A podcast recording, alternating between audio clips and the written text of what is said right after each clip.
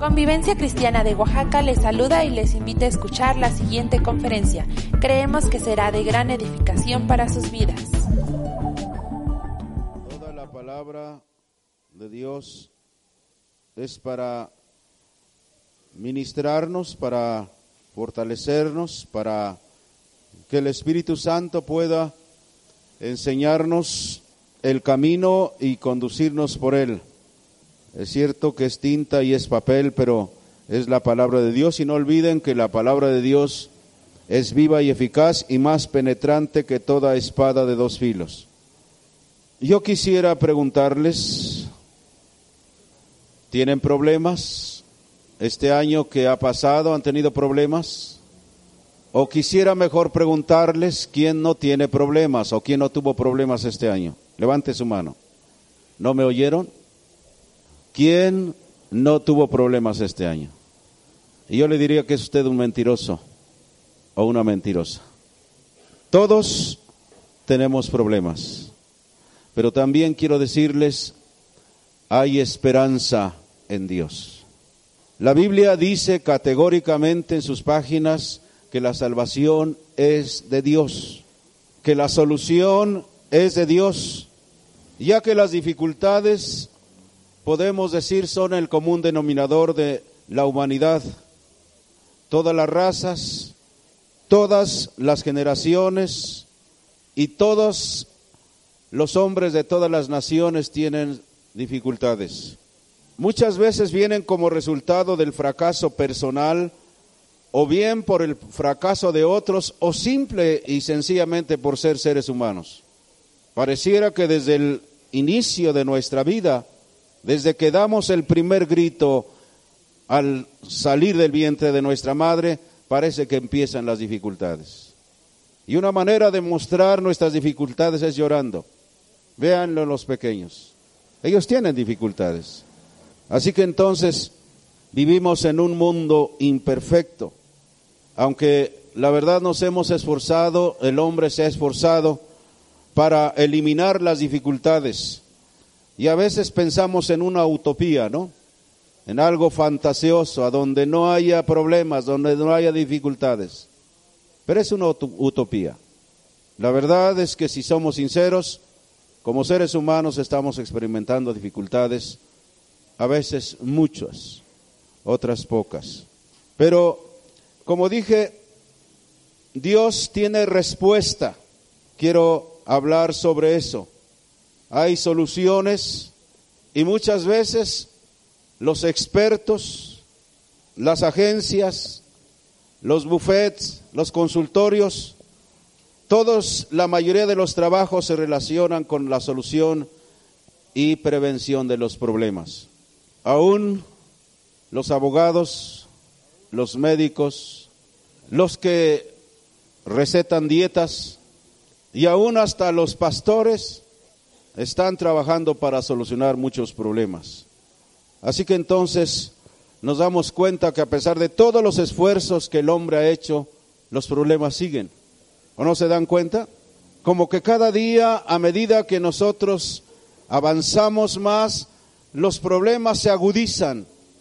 Si me preguntaran como pastor por qué hay tanta violencia, por qué hay tantos asaltos, por qué hay tantos robos, por qué hay tanto homicidio, por qué hay eh, esas guerras.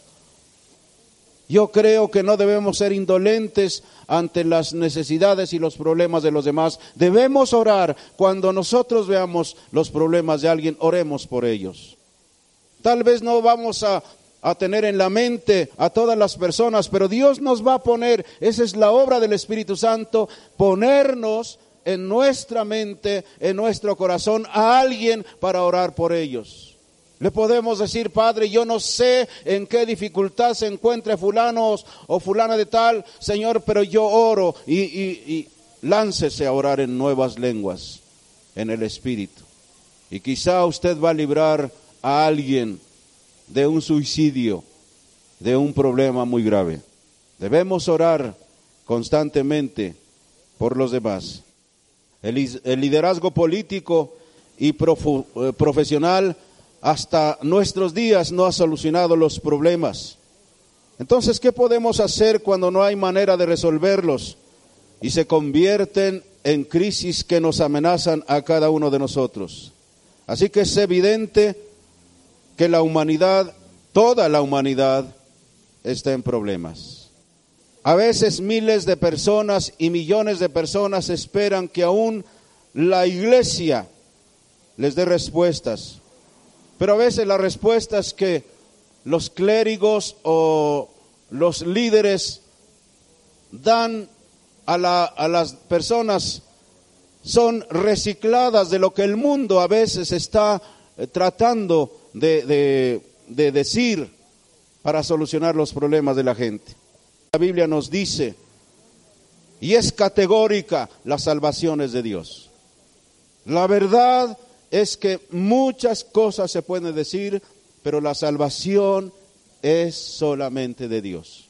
Y vamos a ver, si nos da tiempo, algunas eh, cosas que nos van a ayudar quizá para identificarnos con esos problemas, con esas situaciones, y quizá descansar en la esperanza de que hay alguien que se preocupa por nosotros, si lo podemos decir así aunque Dios no es preocupón. Pero Dios se interesa, está deseando resolver nuestros problemas.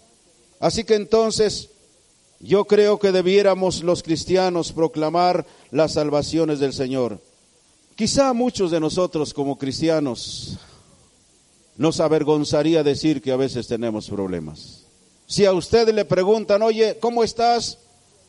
Hemos a veces enseñado que no debemos chismear nuestros problemas y nuestras, nuestras dificultades. Esa es una verdad. No debemos andar chismeando porque lo que hablamos nos horca, nos atrapa, nos, nos eh, enlaza. Pero sabemos que sí hay problemas y nos daría a veces, como diremos, vergüenza admitir que creyendo en el poder de Dios todavía tenemos problemas. Por eso yo les hice la pregunta al principio. ¿Han tenido problemas? Pero no que usted cree en Dios, pues a pesar de creer en Dios, todavía tenemos problemas. Pero como dije al principio también, hay esperanza también. Porque hemos creído en un Dios que vive y que nos conoce perfectamente y que sabe cómo nos llamamos y que sabe nuestros anhelos, nuestros deseos, nuestros planes, que conoce cuando lloramos, que conoce también cuando nos gozamos, que conoce cuando nosotros pensamos mal y pensamos bien. Pero no olvidemos que el Dios que hemos creído es un Padre, Abba Padre, que quiere decir papito, Él es nuestro Padre. No lo olvidemos, así que, como dije, hay problemas, pero también hay esperanzas. Así que entonces tenemos, eh, quizá mientras deseamos respuestas buenas, también necesitamos una teología que contemple los problemas de una forma redentiva. Es decir, necesitamos vernos solo los problemas o las situaciones en que nos encontramos, sino ver a Dios en nuestros problemas y en nuestras situaciones difíciles. O sea, que los problemas no sean tan grandes que nos olvidemos de Dios. Dios está con nosotros en nuestros problemas. Y vamos a hablar, por ejemplo, del pueblo de Israel. Vamos a leer en Éxodo 14 del 8 al 13. Éxodo 14, vamos a leerlo Dice, y endureció Jehová el corazón de Faraón, rey de Egipto, y él siguió a los hijos de Israel, pero los hijos de Israel habían salido con mano poderosa. Los hijos de Israel alzaron sus ojos, y aquí que los egipcios venían tras ellos, por lo que los hijos de Israel eh, temieron en gran manera y clamaron a Jehová. ¿No es esto lo que te hablamos en Egipto diciendo, déjanos servir a los egipcios, porque mejor nos fuera servir a los egipcios que morir nosotros en el desierto? Versículo 14 dice, Jehová peleará por vosotros y vosotros estaréis tranquilos. Este pasaje me ha adelantado un poquito, pero Israel, la Biblia nos dice que Dios escogió a Israel para que fuera una nación especial. Ya hablamos quién fue el padre de esa nación, Abraham. Y Dios escogió esta nación para que fuera una nación especial. Y pudiera entonces creerse que al ser una nación especial, ya Israel se, libraría virtualmente de los problemas. Y usted sabe a través de la Biblia que no fue así. Aunque fue Dios quien los llevó en un momento de hambre, los llevó a Jacob y a otros para que no murieran de hambre y esa nación prevaleciera. Dice la Biblia que estuvieron como 400 años viviendo, pero después ellos se acostumbraron tanto a confiar más en las cosas que en Dios y hubo un genocidio, hubo esclavitud como nosotros los conocemos. O sea, empezaron las grandes dificultades. Así que entonces, en Éxodo 2, 23 y al 3, del 1 al 10, nos dice la Biblia que Israel clamó al Señor y que Él oyó sus gemidos. Lo importante, vamos a leerlo por favor, Éxodo 2, 23 al 3, 10. Dios está dispuesto a librarnos a veces de nuestros problemas. Y a veces decimos, Dios, ¿por qué no bajas? ¿Y por qué no resuelves mis problemas? Pero si nosotros hacemos lo que el pueblo de Israel, cuando estaban en graves dificultades, ellos sufrieron, como dije, el genocidio, la esclavitud, pero dice que ellos clamaron a Dios. La Biblia dice, clama a mí y te responderé. Si usted en medio de los problemas busca cualquier otra solución, quizás sea legítima eso, pero en realidad como cristianos debemos ir primero al Señor. Los hijos de Israel clamaron a Dios y Dios levantó a un hombre, Dios llamó a un hombre que había sido preparado por años. Ya no era aquel autosuficiente, prepotente, orgulloso.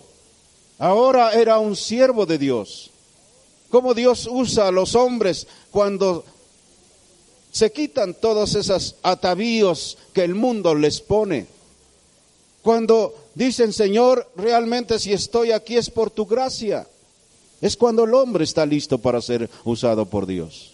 No digo que los orgullosos a veces no los use, los autosuficientes y tantas personas que, que a veces le dicen casi a Dios, mira mis títulos, Señor. Mira quién soy.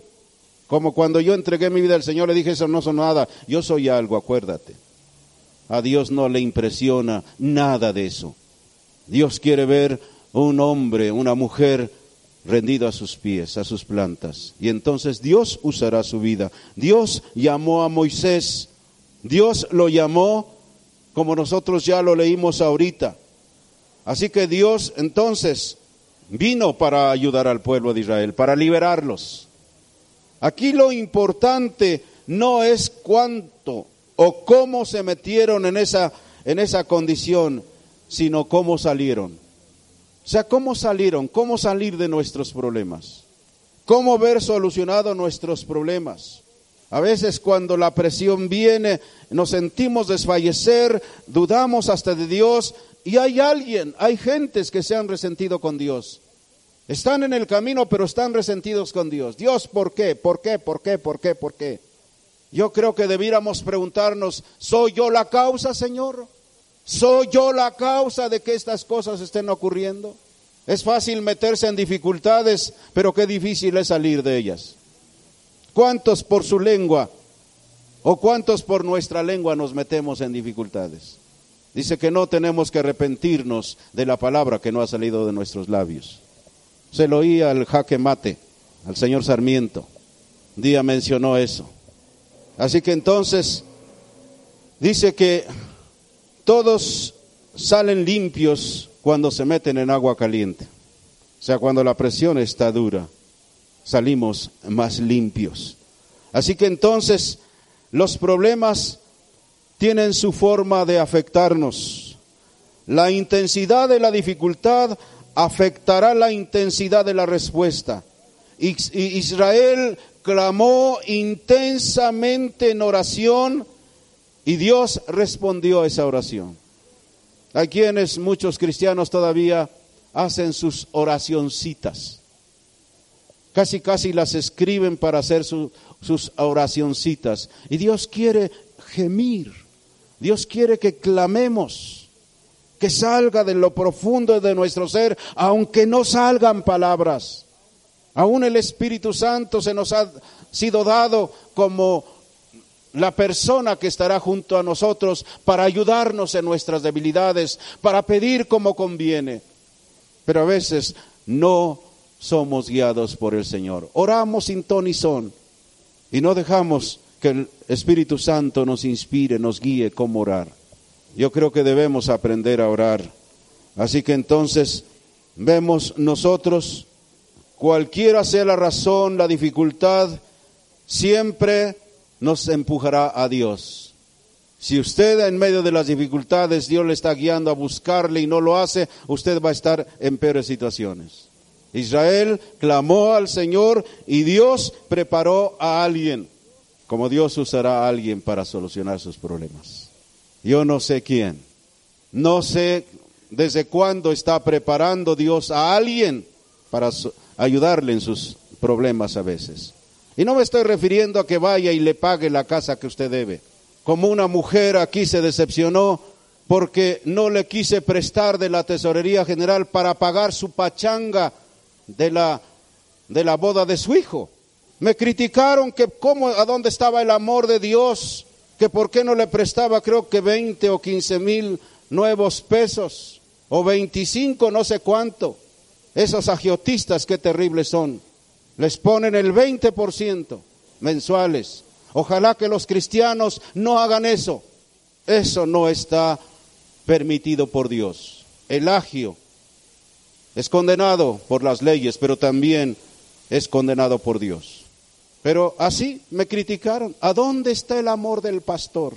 Imagínense yo, si yo empiezo a solucionar sus problemas y saco de la tesorería para que usted pague sus pachangas y sus parrandas y, y, se compre un carro nuevo y porque lo debe y se lo tengo que pagar, entonces no tendré amor. No confundamos la magnesia con la gimnasia, aunque se oye casi igual, ¿verdad? Gimnasia que magnesia. Pero espero que entendamos bien esto. El amor no se manifiesta con abachos y bechos. El amor se manifiesta con hechos, aunque suene en rima, son hechos. Pero Dios va a preparar a alguien para ayudarle, para orientarle.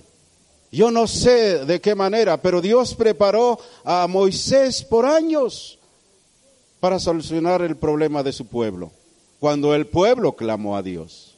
Así que hay esperanza para nuestros problemas. ¿Hay problemas insolubles en su vida? ¿Qué es entonces lo que tenemos que hacer? Clamar a Dios. No, no, no, ahora sí que no decepcionarnos. No decir, bueno, ya hasta aquí ya llevo orando una semana, ya llevo dos semanas y Dios no me contesta. Siga orando, siga, siga clamando a Dios, pero ya no haga oracioncitas. Como en la antigüedad cuando decían que esto era el altar. Algunos venían, oraban, Padre Celestial, te doy gracias, Señor, soluciona mis problemas. Amén, amén, amén. ¿Qué pasó? ¿A qué vino? Vine a hacer mi oracioncita. Eso no es Son meras palabras de cotorro, de perico. Es meterse en Dios, es meterse en Dios por horas, por noches a veces, por días. Andar clamando aun cuando caminemos, aun cuando estemos sentados, clamar a Dios, clamar a Dios y no dejar a Dios como la viuda que no dejó al juez injusto hasta que Dios trajo respuesta. Jóvenes, tenemos que aprender esto, damas, caballeros, tenemos que aprender esto. Aquí no estamos para perder el tiempo. Yo quisiera darles un bonito discurso y ya váyanse, ya. Quiero enseñarles lo que dice la Biblia, lo que yo he tratado de aprender. De otra manera no tiene caso tenerlos aquí perdiendo el tiempo. Así que el Señor envió a Moisés para liberarlos. Ya conocemos la eh, ¿cómo diremos? Los pretextos de Moisés. Un día yo hablé sobre los pretextos de Moisés. Conocemos cómo Moisés se excusó y dice, porque ya no era como dije el prepotente, ya no era el autosuficiente, el que iba a ser casi el próximo rey en Egipto, ahora era un siervo de Dios. ¿Usted quiere conocer a un siervo de Dios? No es aquel que se para el cuello y dicen, véanme porque yo soy el mejor predicador. No hay nadie como yo. Estudié en un instituto y me dieron un papel eso y la carabina de Ambrosio es nada. ¿Sí conocen la carabina de Ambrosio? Yo no la conozco. No se vayan con la finta de que porque alguien estudió en un instituto ya es un pastor o es un ministro de Dios. Los ministros de Dios los hace Dios. Dios preparó a Moisés para ser un ministro de él. ¿Me explico? No quiero decir que lo que hacen en los institutos no sea bueno, tiene su lado bueno pero a veces inflan tanto, le hacen crecer la cabeza tanto a los, a los estudiantes que tienen un corazoncito así chiquito y una cabeza que apenas la pueden sostener. Dios tuvo que quitarle todo eso a Moisés, imagínense. Hasta que ya se le quitó todo eso, sacarle. ¿Cuánto tiempo se llevó Dios? 40 años para sacarle todo eso que el mundo le había metido a Moisés. Imagínense 40 años en el desierto. Espero que Moisés no se le hayan olvidado los buenos modales, ¿verdad? Y las buenas costumbres. Que ahora no oliera chivo. Porque eso es bueno también. Eso de que levantas la mano y se caen todos muertos. Eso de que abres la boca y ¡bum! La verdad es que una gran mayoría tenemos mal aliento, ¿no es cierto? Pero hay que cuidar eso. Son buenos modales que tenemos que... Y, y espero que Moisés no se le haya olvidado que él se perfumaba, se bañaba. Y yo creo que Moisés nunca se le olvidó esas cosas. Lo que bien se aprende no se olvida. Así que Dios preparó a este hombre para liberar a su pueblo y Dios se llevó 40 años. ¿Cuántos años lleva contigo Dios? Conmigo sigue trabajando. Ya lleva 31 años. Yo no sé si sobrepase a Moisés, que cada día le digamos, Señor, hazme o confórmame a la imagen de tu Hijo. Hazme a la imagen de tu Hijo. Una de mis oraciones en estos tiempos es que yo hable como tu Hijo Jesús, que yo ame como tu Hijo Jesús, que yo haga las cosas como tu Hijo. De otra manera, si no vamos más allá de eso, seremos solamente un grupo de religiosos. Así que el Señor envió a Moisés para liberarlos. Después de plagas y milagros, finalmente llegaron al Mar Rojo. Ustedes conocen la historia. ¿Alguna vez eh, eh, vieron la película Los Diez Mandamientos? Que es una gran producción, tremenda producción. Aún todavía aquí en, no sé si en, en el video, ¿cómo le llaman? Video, video cristiano, videos Oaxaca o no sé cómo le llaman. Quizá todavía tengan esas películas, pero si no, creo que es, no hay nada malo. Cuando menos nos revelan las cosas que sucedieron, cosas portentosas que solo Dios puede hacer. Así que entonces vemos nosotros que después, con mano fuerte, después de las plagas, de los milagros, Moisés llevó al pueblo al Mar Rojo y solamente para verse atrapados otra vez entre el mar y el ejército egipcio. Cosa tremenda, otra, otro, otro problema, hasta que le dijeron, oye Moisés, ¿por qué nos sacaste, hombre? Si ya te habíamos dicho que mejor nos dejaras allá, seguir siendo esclavos y morirnos allí, ¿qué nos ha sacado aquí para matarnos en el desierto? Ya, basta contigo. Sabía que hay gente que se ponen así con los... Y se ponen, pero hablan sandeces. Hombre, ¿por qué? Me voy a ir a otro grupo cuando gustes. Mi consejo solamente es váyanse bien. No se vayan de, pues con un espíritu de rebeldía, ¿verdad? Al fin y al, cabo, ustedes y yo somos los hijos de Dios y formamos parte de un cuerpo. Y estemos a donde estemos, estamos en el cuerpo de Cristo. Pero también la Biblia dice que no dejemos nuestras congregaciones como algunos tienen por costumbre. Hay quienes porque no les saludó fulano de tal, me voy. O porque no los presentaron como alguien, me voy. Aquí no hay amor. Dice que cuando éramos niños pensábamos como niños y actuábamos como niños. Pero dice Pablo, ahora ya somos adultos, vamos a actuar como adultos. ¿O no creen? Vamos a actuar como adultos. Vamos a resolver nuestros problemas. Estamos hablando de las dificultades, ¿o no? ¿Tienes problemas con alguien? Háblale, como dice la Biblia. Tú y tu hermano habla, oye, me caes mal, me caes gorda por esto y esto y esto y esto. Y tal vez te van a decir lo mismo, tú también me caes gorda, así que por esto y esto y esto. Pues ya están a mano, ¿no? o sea que las diferencias vamos a arreglarlas entre nosotros. Que no nos dejemos llevar por, por, por rumores. Así que entonces hay problemas. Ahora los vemos en, confrontados los, el pueblo de Dios, el pueblo de Israel, entre el mar rojo, entre las embravecidas aguas del mar rojo y ahora todo el ejército de los egipcios. Porque cuando Faraón se dio cuenta de que se les habían escapado, dijo, vamos a perseguirlos. Y levantó todo ese ejército para acabar a los israelitas. Y fue precisamente en ese momento cuando Moisés enfrentó un pueblo quejumbroso y temeroso de sus vidas. Sin embargo, él dijo, manténgase firmes y vean la salvación del Señor. Y dice que extendiendo su mano, Dios partió las aguas y el pueblo marchó en seco y Dios salvó a Israel con otro milagro. ¿Cuántas cosas ha hecho Dios a través de, del tiempo que le conocemos? ¿Cuántas cosas? Pero cosas tremendas ha hecho Dios con nosotros. Hay algunos que tienen milagro tras milagro tras milagro.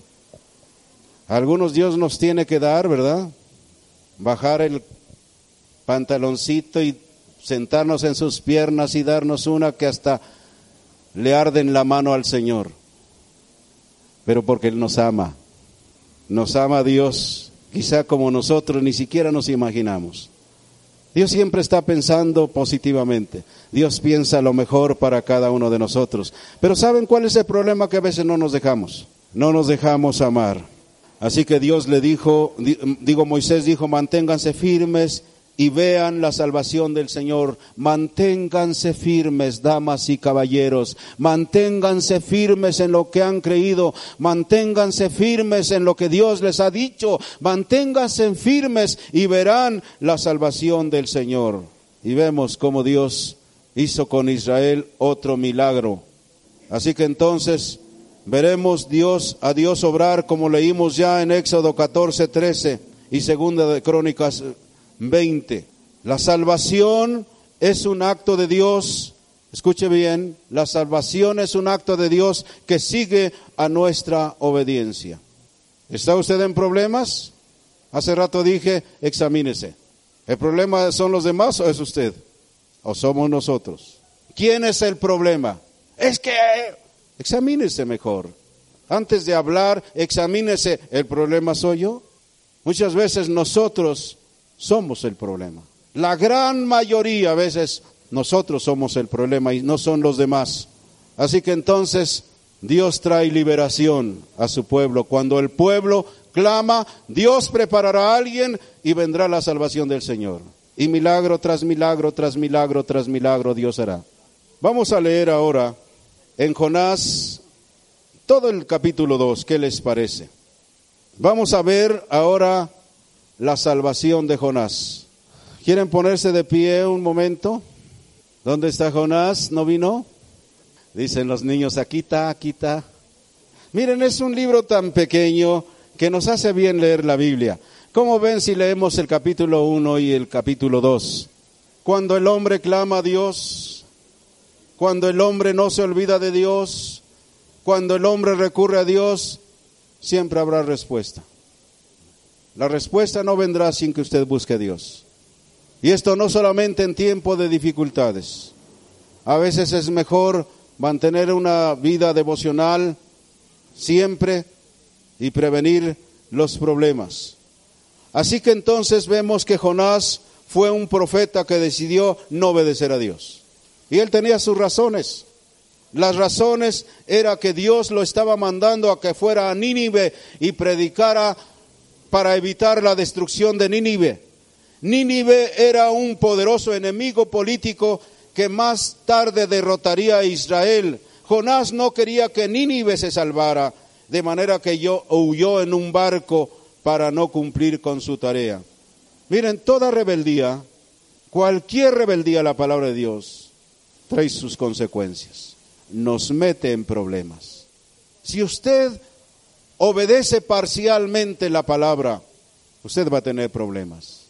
Dios te manda que nosotros le obedezcamos en todas las cosas. Yo no sé qué nos mande Dios, a veces a través de su palabra escrita, pero otras veces el Espíritu Santo nos está impresionando para hacer algo y a veces, como Jonás, decimos, no, que se los lleve el infierno.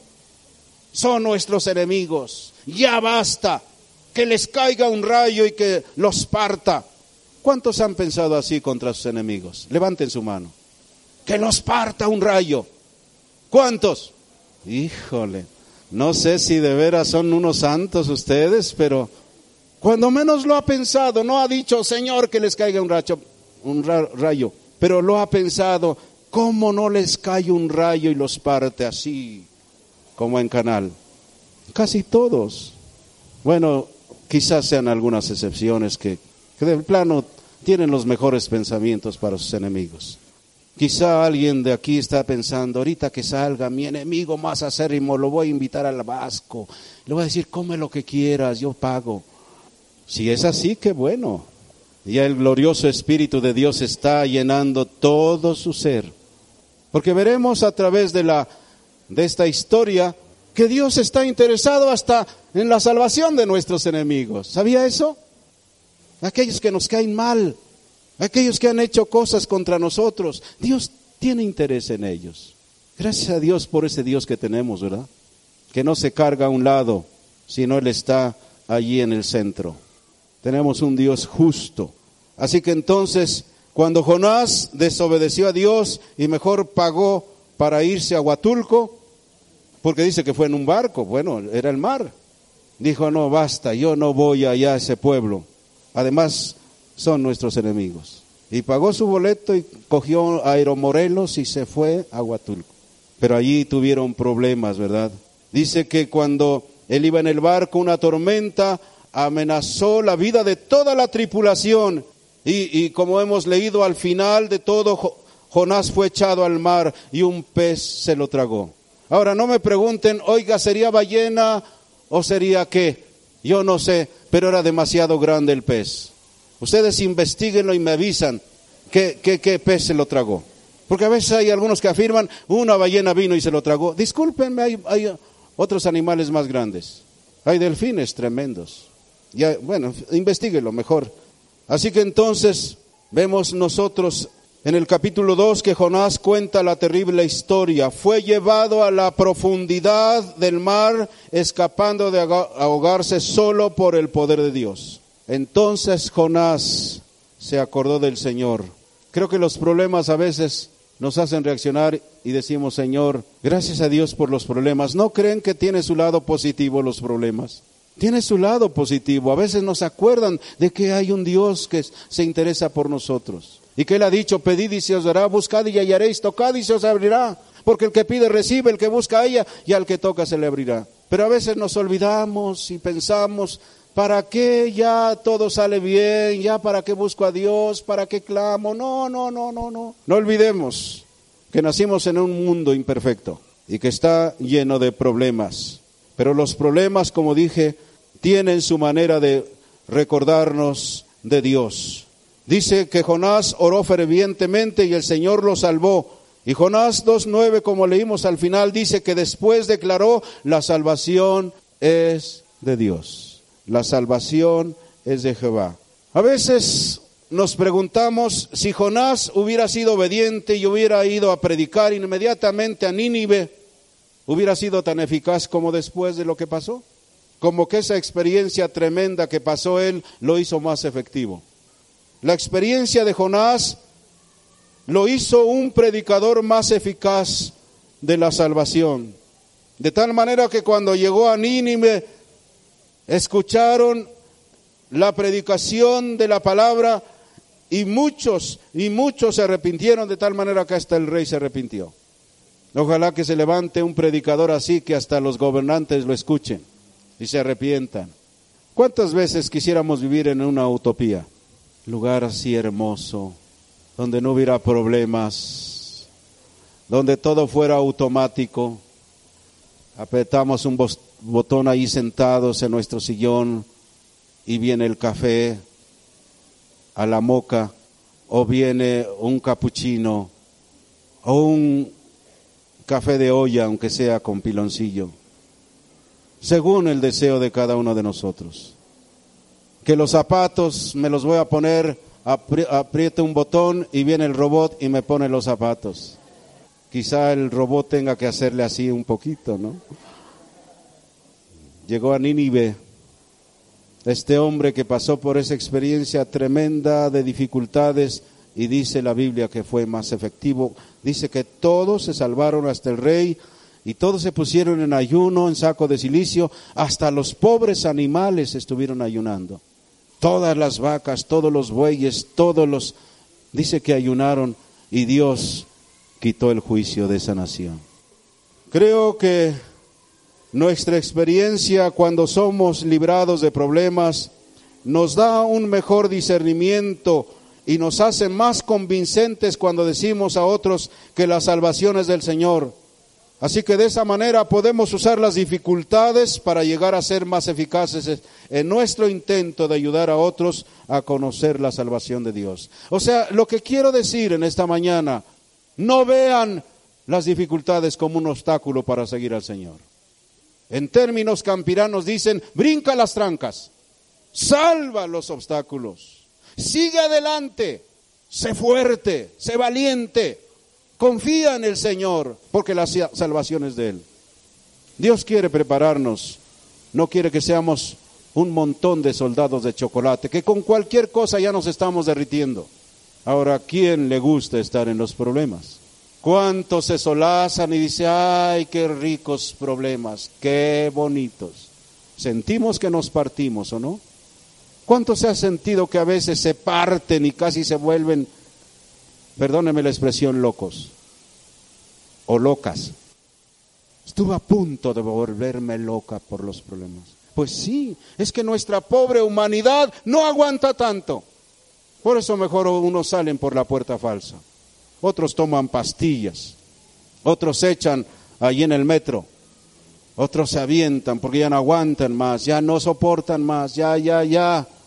Pero nosotros tenemos al Señor. Recordemos que la salvación es del Señor y que usemos las dificultades para ser más eficaces en nuestro intento de ayudar a conocer la salvación de Dios. Quisiéramos que no hubiera problemas en nosotros, que no hubiera dificultades, pero veamos el lado positivo de eso. Podemos ser más eficaces como cristianos cuando pasemos por situaciones como esa. Hay otro punto que quiero recalcar también en este caso de Jonás. El propósito de Dios dejará sin curso el propósito nuestro. Es decir, ¿cuál era el propósito de Jonás? Era no que no se salvara esa nación. Ahora, aplicado a nosotros, no se trata de quienes queremos nosotros que se salven, sino quién quiere Dios que se salven. ¿Me explico? Si nosotros escogiéramos, Dios nos dijera, ¿quiénes quieres que sean salvos? Pues mi papá, mi mamá, mi tío, mi sobrino, mi pariente, mi, compadre, mi comadre y todos ellos. Y, y ese que te está haciendo la vida pesada desde hace años, ese no, Señor, mejor pártelo con un rayo.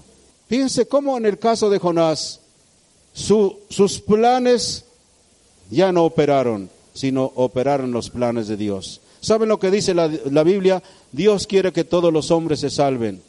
Dios quiere que todos los hombres sean salvos, aún nuestros enemigos.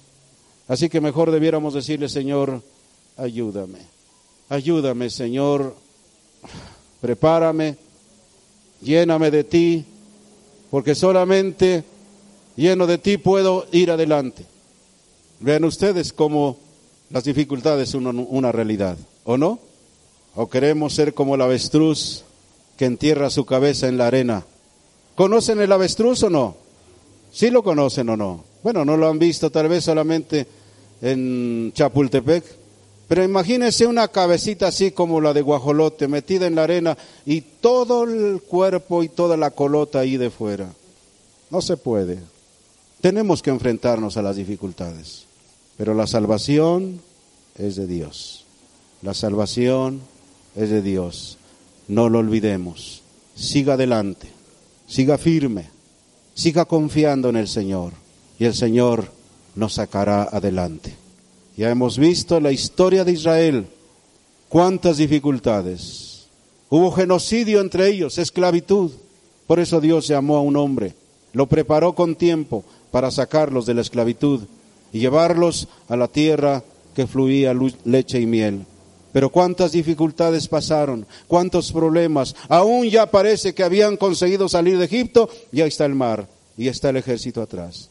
Pero Dios usará a alguien para ayudarnos a pasar en seco el mar rojo e ir a la tierra prometida, ir adelante. Dios usará el pez para librarnos de morir ahogados en el profundo de la mar. Y aunque sean medios vomitados, quedar en la playa allí. Ahora sí listos para obedecer a Dios. Yo creo que la obediencia es mucho mejor que permanecer en rebeldía. Si usted me dijera, oiga, ¿y quién es rebelde? Simple y sencillamente, si tú no obedeces lo que ya sabes, tú estás obrando con rebeldía. Si ya sabes lo que Dios quiere que hagas y no lo haces, estás obrando en rebeldía. No, pero es que yo tengo un amplio criterio. Mejor sujétate a lo que Dios dice en su palabra y tendrás la gloria del Señor. Así que la salvación es de Dios. ¿No quieren agradecer ese Dios bueno?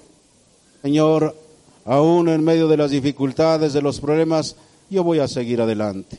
Inclinemos nuestra cabeza todos y cada uno y oremos un momento al Señor.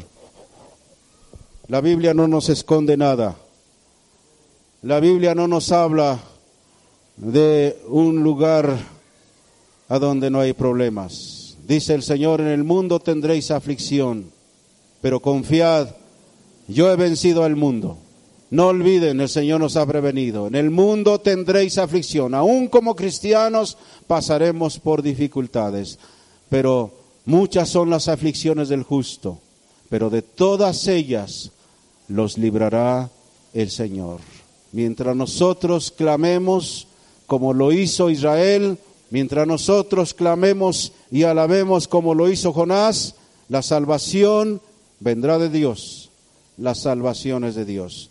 Te damos gracias en esta mañana, Padre, gracias por tu palabra y más que nada yo deseo y te pido que el, el ministerio de tu Espíritu Santo pueda fortalecer el hombre interior de cada persona aquí presente. Ellos puedan estar investidos de este pensamiento de que vivimos en un mundo de dificultades, pero la salvación es de ti, Señor. Cuando la salvación no viene de nadie más, la salvación todavía viene de ti. Y te damos gracias en esta mañana. Saldremos al mundo investidos de ese pensamiento de que aún como dijo Pablo, somos más que vencedores en todas estas cosas. Pablo también tuvo sus dificultades, sus problemas, sus grandes dificultades, pero él se consideraba un vencedor. Y te damos gracias porque declaramos, aun cuando haya problemas con nosotros mismos, con nuestros familiares, tú eres el Señor y tú tienes dominio sobre todas las cosas. Gracias a ti, Señor, en esta mañana. Gracias a ti, nuestro Padre. Toda la gloria sea para ti. Gracias, gracias, gracias. Tú estás con nosotros y tú eres el. Esperamos que te haya edificado este mensaje. Síguenos en nuestras redes sociales. Dios te bendiga.